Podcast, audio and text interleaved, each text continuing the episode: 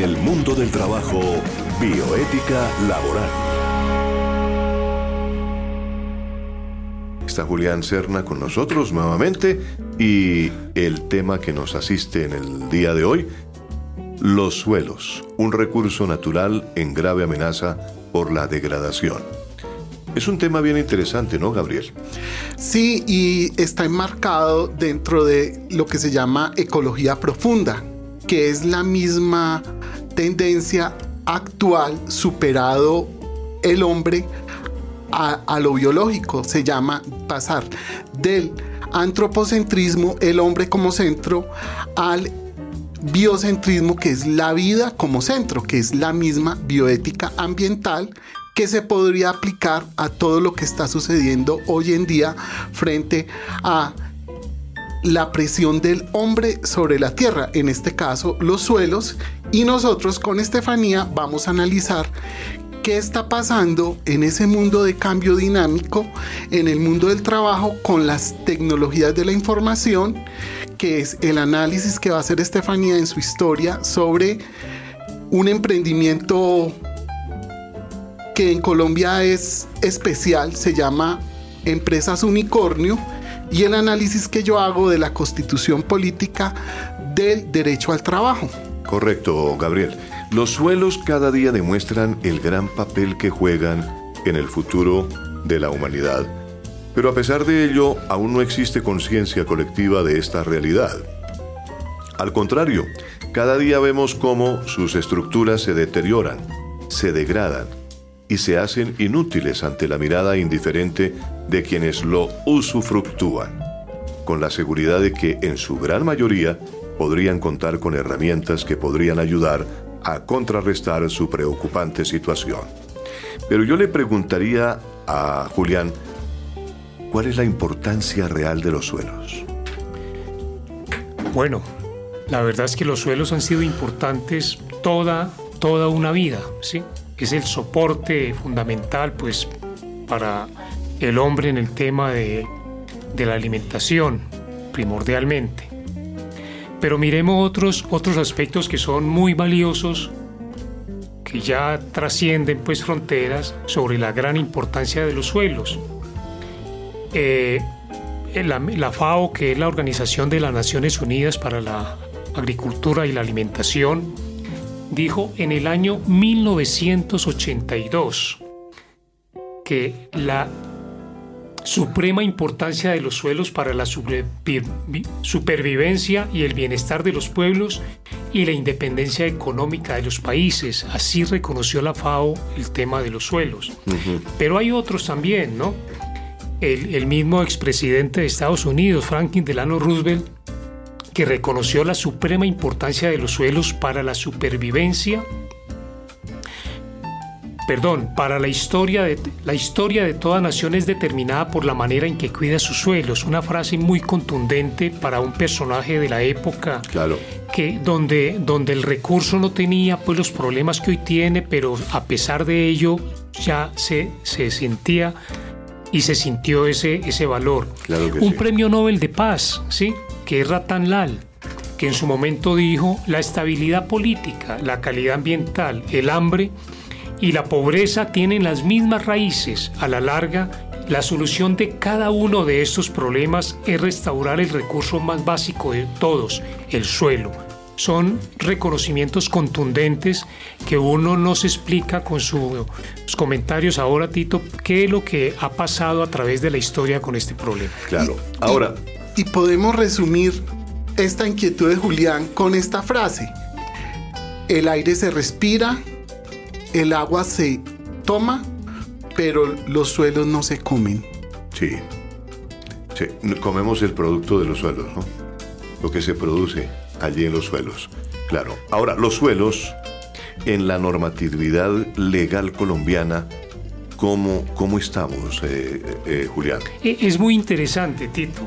¿Sí? Los suelos han tenido siempre defensa por la, por, por eh, la normatividad colombiana. ¿Ha habido una ley, una claro, ley concreta sobre Claro, es, eh, pues en principio tenemos el, el, el, decreto ley 2811 del 1974, ¿sí?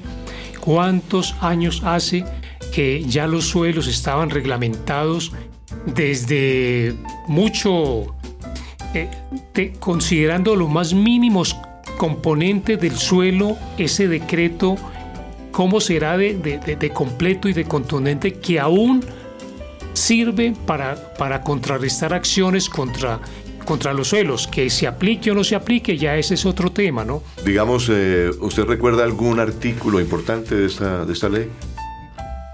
Pues uno, uno de los más, uno de los más, eh, diría yo, contundentes de reconocimiento sobre, sobre esa ley eh, es el artículo 181, ¿no?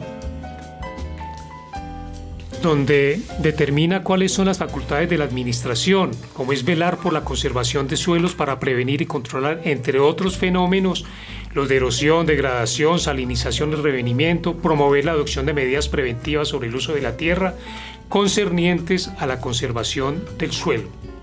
Y otros pues que tienen que ver con estudios, investigaciones, análisis, que cada uno de ellos pues dependiendo de la importancia que las instituciones le den, pues aprovechan que, que podríamos decir que es un código nacional de los recursos naturales renovables, ¿no es cierto? Esa ley. Es totalmente, sí. Claro.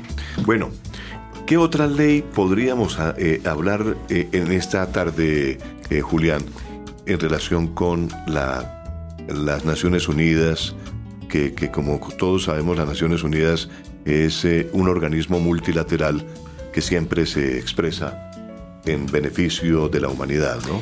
Sí, las Naciones Unidas pues tiene la lucha contra la desertificación y la sequía, pues generalmente todos esos problemas de, del suelo, eh, Naciones Unidas y la FAO son instituciones mundiales que, digamos así, coordinan muchas de las acciones que se establecen en el mundo y Naciones Unidas tiene eh, lanzó el programa de lucha contra la desertificación y la sequía, pero los países tenían que demostrar pues algunas condiciones para adherir a esos, a, esos compromisos que establece la ley. Y Colombia ha aprobado esta convención, estas convenciones a través de leyes. En el 2008, el Ministerio de Vivienda, de, Ambiente, Vivienda y Desarrollo Territorial, en esa época, ¿no? hoy Ministerio de Ambiente y Desarrollo Sostenible, aprobó la ley 461 del 2008, mediante el cual se establecía el compromiso de Colombia frente a esta problemática que afectaba a los suelos.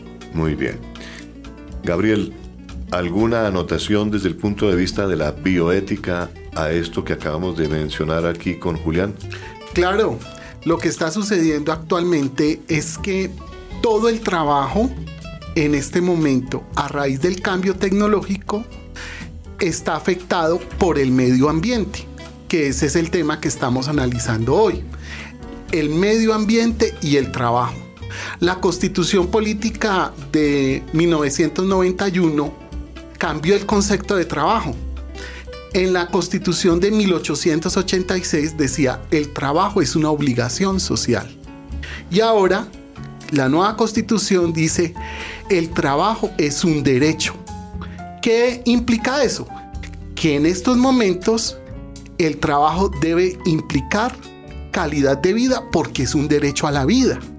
Y eh, en ese tema, pues ahí nos estamos en este momento transformando por el medio ambiente y el medio ambiente debe ser sostenible, por lo tanto, en este momento ya prevalece. Por ejemplo, en vez de los um, energéticos por el carbono fósiles, está prevaleciendo lo eléctrico. Y lo eléctrico también tiene que ver con lo digital.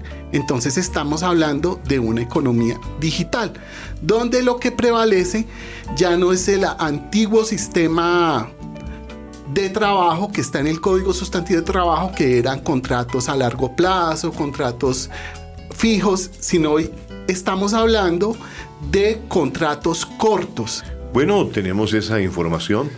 Claro que Rappi ha sido muy cuestionada aquí por las eh, personas que muchas veces ven en la calle ciclistas que se cruzan eh, en ciertas zonas, ¿no? Ocasionando muchas veces la posibilidad de accidentes en, en el tránsito bogotano. Es que el tránsito bogotano es muy congestionado Y bueno, a los de Rappi uno los ve porque llevan un maletín color naranja, eso es eh, realmente eh, imposible no verlos, ¿no? normalmente los ciclistas deben llevar un chaleco color naranja, tener eh, casco protector, pero ha habido una crítica con respecto a los de Rappi, es que no utilizan casco, que se meten en contravía por cualquier parte, que uno los ve que salen mejor dicho, por todas partes de Bogotá y que es muy difícil controlar eso, ¿no es cierto? Sí, y la característica de este tipo de labor es que ellos no son empleados de, de Rappi. ellos simplemente están recibiendo órdenes mediante la aplicación de Rappi y se les pega, se les pega, se les paga por lo que hacen. La gran pregunta, Gabriel, que surge ahí, que ya lo hemos analizado varias veces aquí en el programa del mundo del trabajo. ¿No se estará eh, olvidando de la parte social, del empleado aquí en Colombia en relación con las prestaciones, en relación con... Mire, un empleado normal que esté trabajando eh, eh, en ese tipo de, aplicación, eh, ¿tendrá posibilidad de tener unas vacaciones remuneradas? No, es que el concepto es totalmente distinto. Por ejemplo, un muchacho de esto se puede hacer aproximadamente 2 millones de pesos mensuales. Y semanalmente se puede hacer 500 mil pesos. ¿Por qué? Porque reciben una propina que es libre y el 100% de el mensaje o, del mandado que van a hacer. Entonces él se está ganando por cada actividad de estas 5 mil más la propina. Bueno. Ellos prefieren estar así y activan esa aplicación, digamos ellos dicen, la activo desde las 10 de la mañana. Ellos mismos se, eh, ponen, el, horario, de trabajo. Y voy a trabajar hasta las 6 de la tarde. O si no quiere trabajar ese día, no activa la aplicación. Es el mismo caso de Uber. Sí, correcto. Exactamente el, mismo. Caso. Y eso es lo que se llama hoy en día en el mundo del trabajo la economía colaborativa.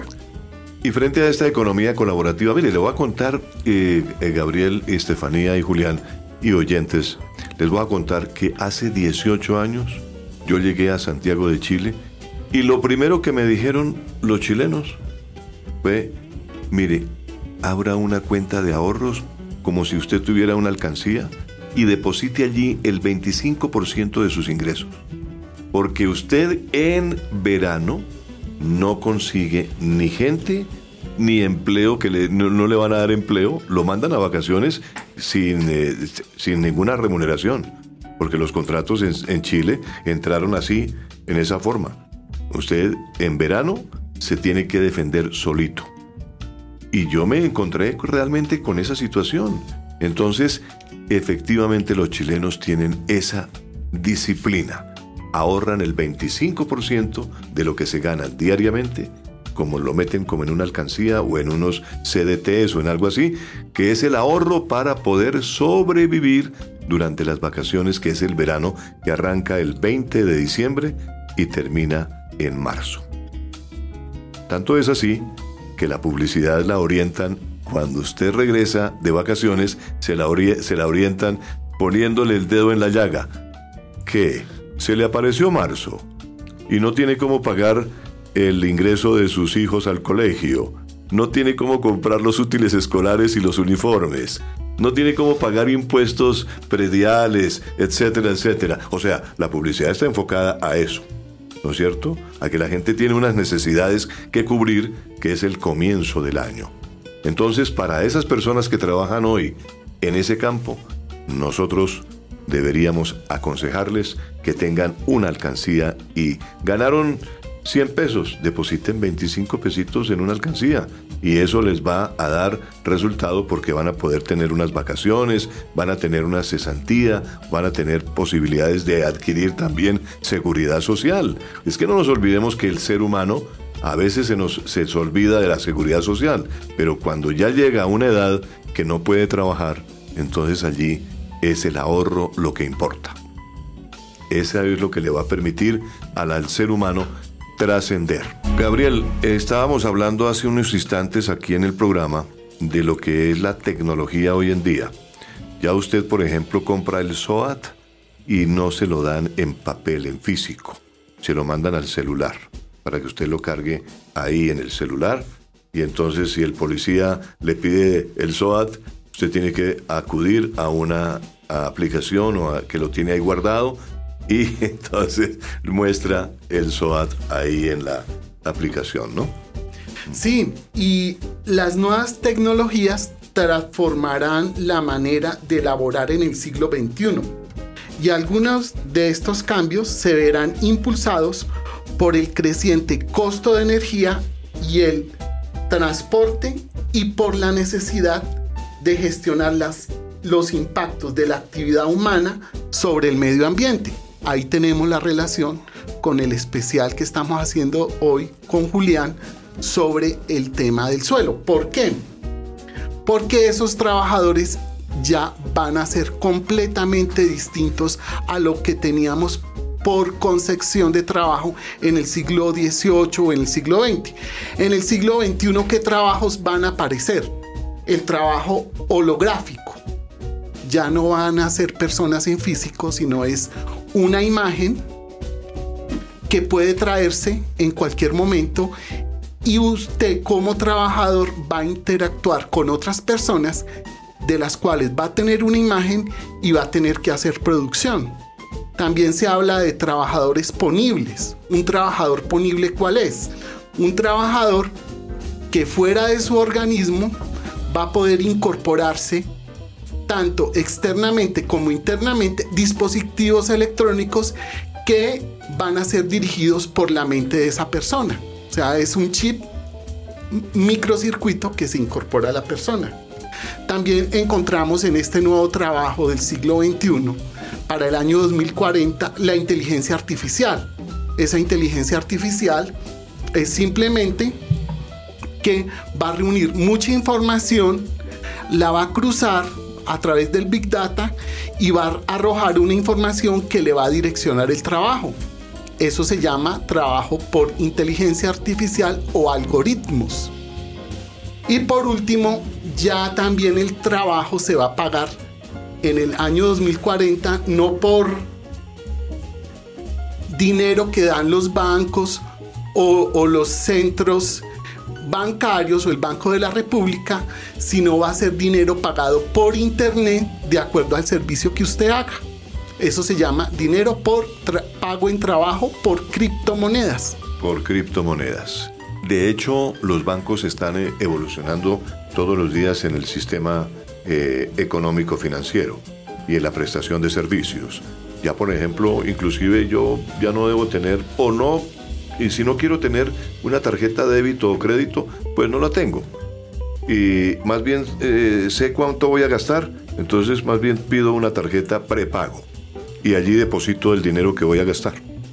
Si voy a gastar mil pesos, pido la tarjeta por mil pesos. las expiden de diez mil pesos en adelante. Entonces yo sé ya cuánto vale el, gasto mensual y entonces voy y pido una tarjeta prepago para que me cubra absolutamente todos los pagos, los servicios, el arriendo, eh, el pago del supermercado, pero lo hago prepago. Eso evita, primero, costos de financiamiento. Segundo, costos de, ¿cómo se llama?, de, uso de la tarjeta, ¿no? Lo que llaman la, cuota de manejo, eh, e intereses, ¿no? Obviamente, sale mucho más barato esa parte.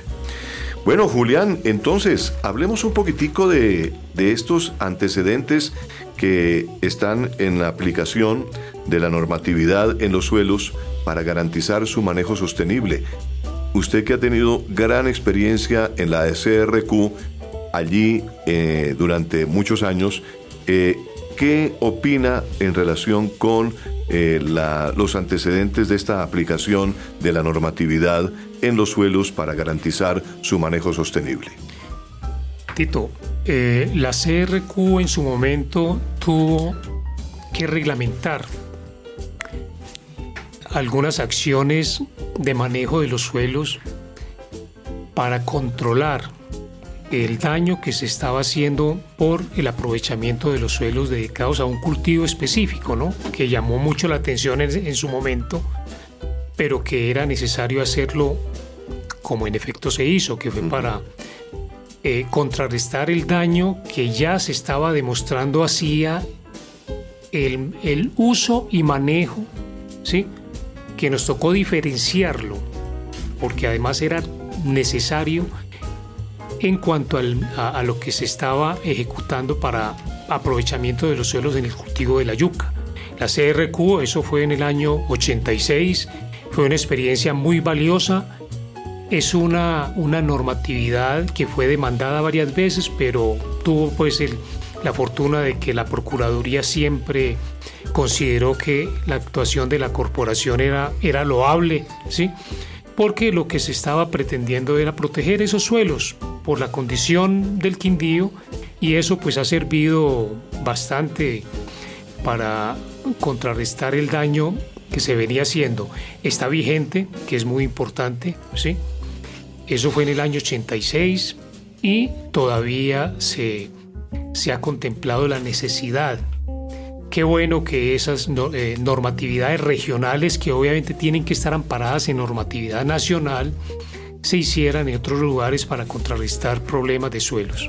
Pregunto eh, si estas cifras eh, que, que, que, tocan realmente con esta situación y que nos explica Julián, pues obviamente están amenazando la estabilidad de este recurso tan importante que es el suelo. Pues una autoridad mundial, como es la FAO, ¿sí? Eh, en uno de sus, comunicados contemplaba de que, según las proyecciones de esta institución, para el 2030, 8.300 millones de personas vivirán en el planeta. Dice la FAO que para alimentarlos, esta organización calcula que se deberá incrementar la producción de grano en un 30% y miremos cómo remata esa apreciación. Cualquiera que esté familiarizado con las torpezas humanas, comillas, pues hablo exactamente como podrá apreciar que a pesar de que aumenta lo que exigimos de los suelos, los estamos destruyendo más rápido que nunca. Eso mide un poco esa preocupación mundial que ya no es el tema de Colombia, sino mundial, porque la FAO tiene esa cobertura, ese llamado de atención que hace y ese compromiso tan grande que tenemos pues en cuando esta población siga creciéndonos eh, en, la proporcionalidad que establece este organismo. Julián, Julián, y el caso de China. El norte de China en este momento es un desierto. ¿Por qué? Porque de 1949 a hoy se sobreexplotó y Julián, que ha estado en China y que yo le pido el favor que nos, nos prepare un programa especial sobre Japón y China, nos puede ampliar un poco qué pasa allí con esa sobreexplotación de la tierra en un país que tiene más de 4 mil millones de personas. Sí, es un, problema bastante delicado, pues obviamente que donde hay tanta cantidad para aprovechar y para utilizar, pues tiene esos inconvenientes, ¿no? Que no se valora, no se valora, entonces no se mide el, el uso que se tiene que dar para que esos suelos sigan, se, sigan aprovechando adecuadamente, no se desgasten. Correcto. Y eso ha venido ocurriendo pues en, en, la China y bueno, en, general pues en el mundo ha tenido ese problema porque las, los, las cifras que se dan eh, por parte de la FAO, que es el organismo que debe de saber de ese problema, así lo establece. Hicimos aquí unos programas sobre cambio climático y hablamos sobre el cambio climático y sobre lo que está pasando en el mundo. La semana anterior, el secretario general de las Naciones Unidas, el señor Guterres, se refirió al cambio climático y puso como eh, eh, un, digamos, una alerta, una voz de alerta, diciendo que en los dos próximos años tenían que tomarse decisiones importantes con respecto al cambio climático. O de lo contrario, la humanidad iba a sufrir los efectos del cambio climático en unas cosas que realmente no iban a tener eh, forma de salvarse. Es una, es una situación bastante yo diría que bastante incomprensible, ¿no? Mm. Porque es que del cambio climático esto no estamos hablando ahora, no, el cambio climático ya comenzó a, identificarse hace muchos años, ¿no? Correcto. Eh, pero cuando uno ve que la la principal potencia mundial que debería de estar asumiendo su papel, ¿sí? Eh, para darle pautas a todo el mundo, se retira de ese pacto mundial que se hizo de lucha contra el cambio climático, dije yo, algo está pasando. ¿Qué está ocurriendo? ¿Qué, ¿Qué es lo que nos está fallando para que este problema que avanza como usted lo dice Tito, está avanzando permanentemente y el, señor Guterres también lo establece en esa comunicación como lo acaba de expresar, ¿sí? Es, es una situación bastante compleja. Eh, uno diría, pero ¿qué ha fallado? El, el, tema de, de, la comunicación, ¿sí? El tema de la vinculación de la gente. Pero, pero es una, una de las, uno de los grandes retos que hoy enfrenta el mundo pero que la gran mayoría de ese mundo todavía no se ha percatado de ello.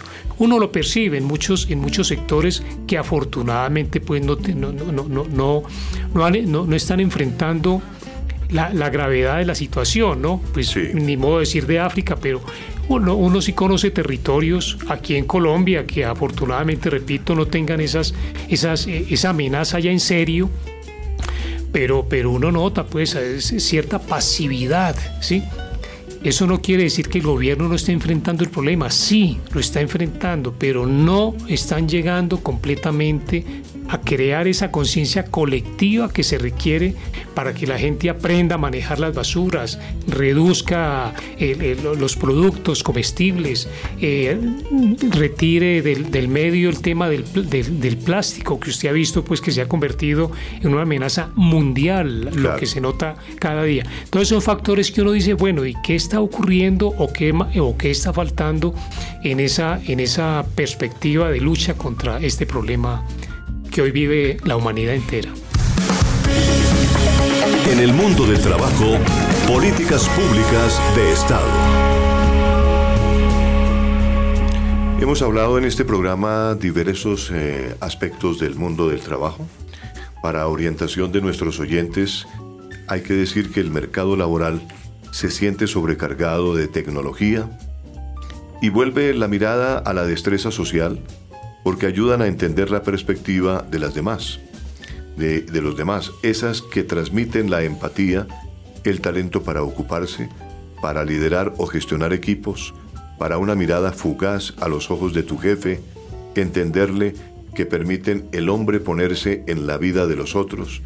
En, las habilidades personales se destacan dos destrezas, la habilidad para generar confianza con tus superiores, con tus colegas, con tus socios, y el talento para mirar en horizontal, trabajar en transversal, romper sitios, gestionar las políticas.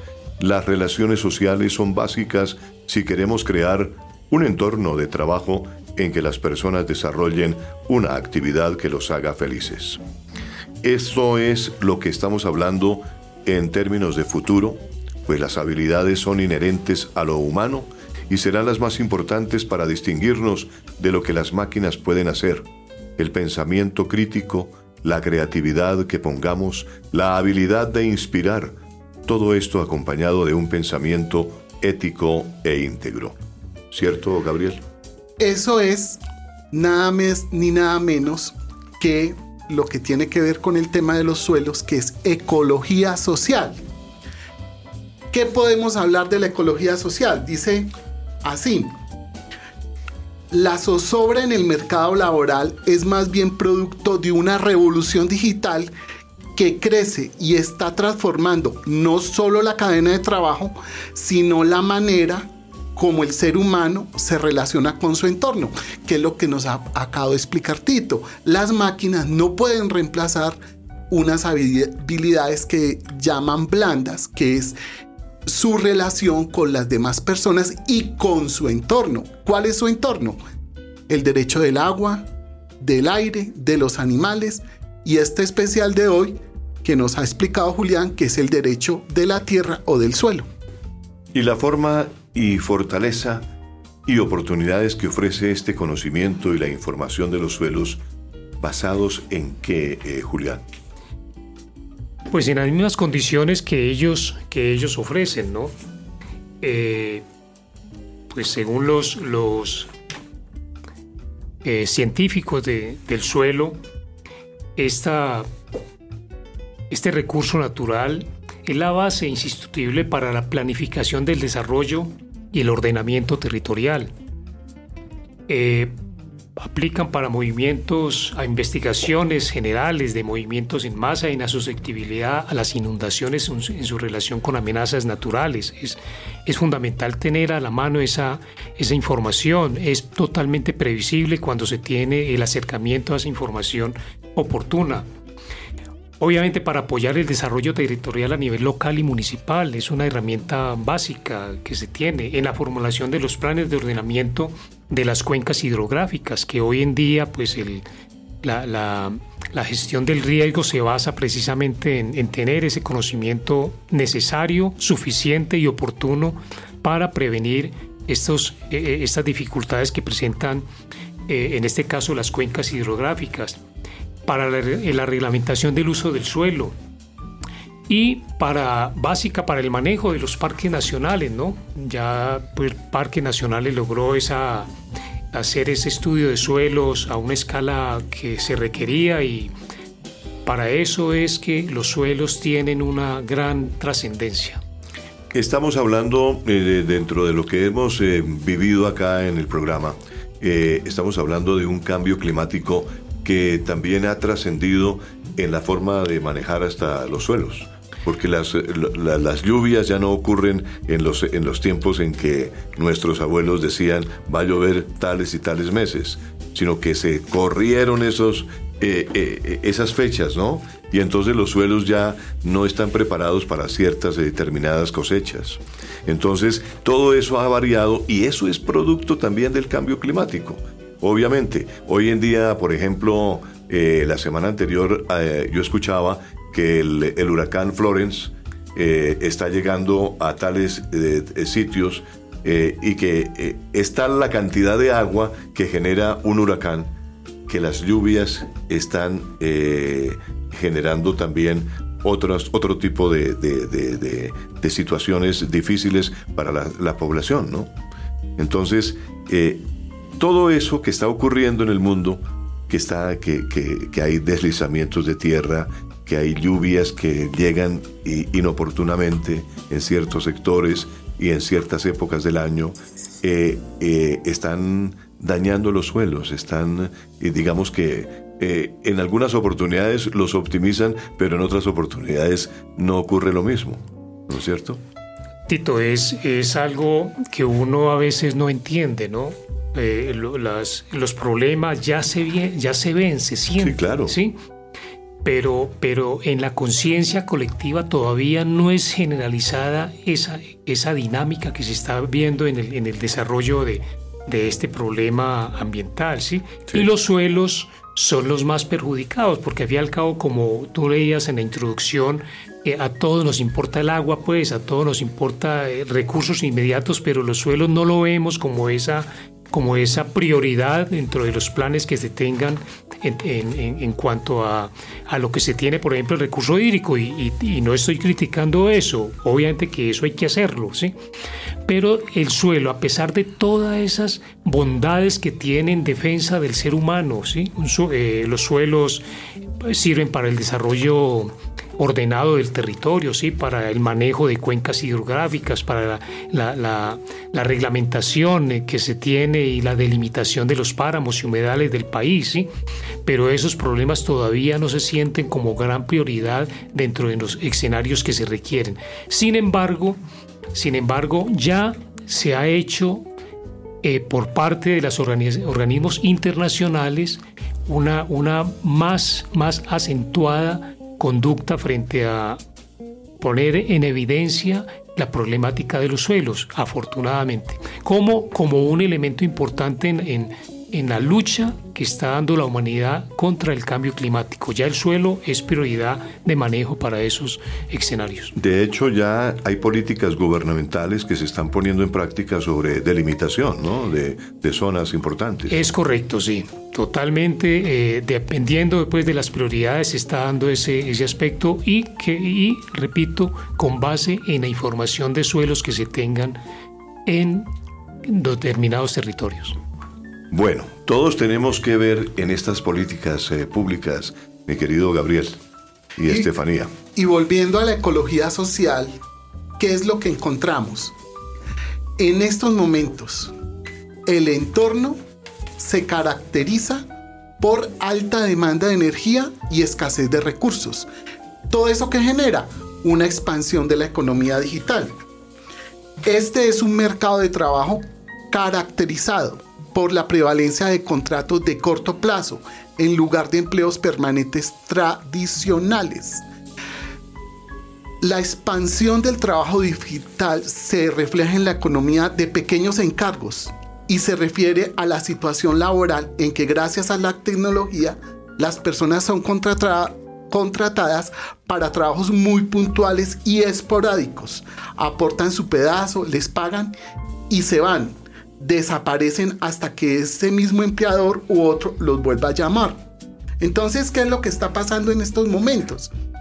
Que el tipo de trabajo hace que haya una sobreexposición a la vida íntima del trabajador. ¿Por qué? Porque está pendiente de las aplicaciones. Las aplicaciones no le interesan si el trabajador en este momento está cansado, en este momento eh, tiene que atender cuestiones prioritarias en la familia, sino que atienda a un pequeño encargo. ¿Eso qué hace? Que esa salud ocupacional, esa capacidad mental del trabajador esté sobreexpuesta y afecta su vida íntima y su ecología social, su relación con los demás.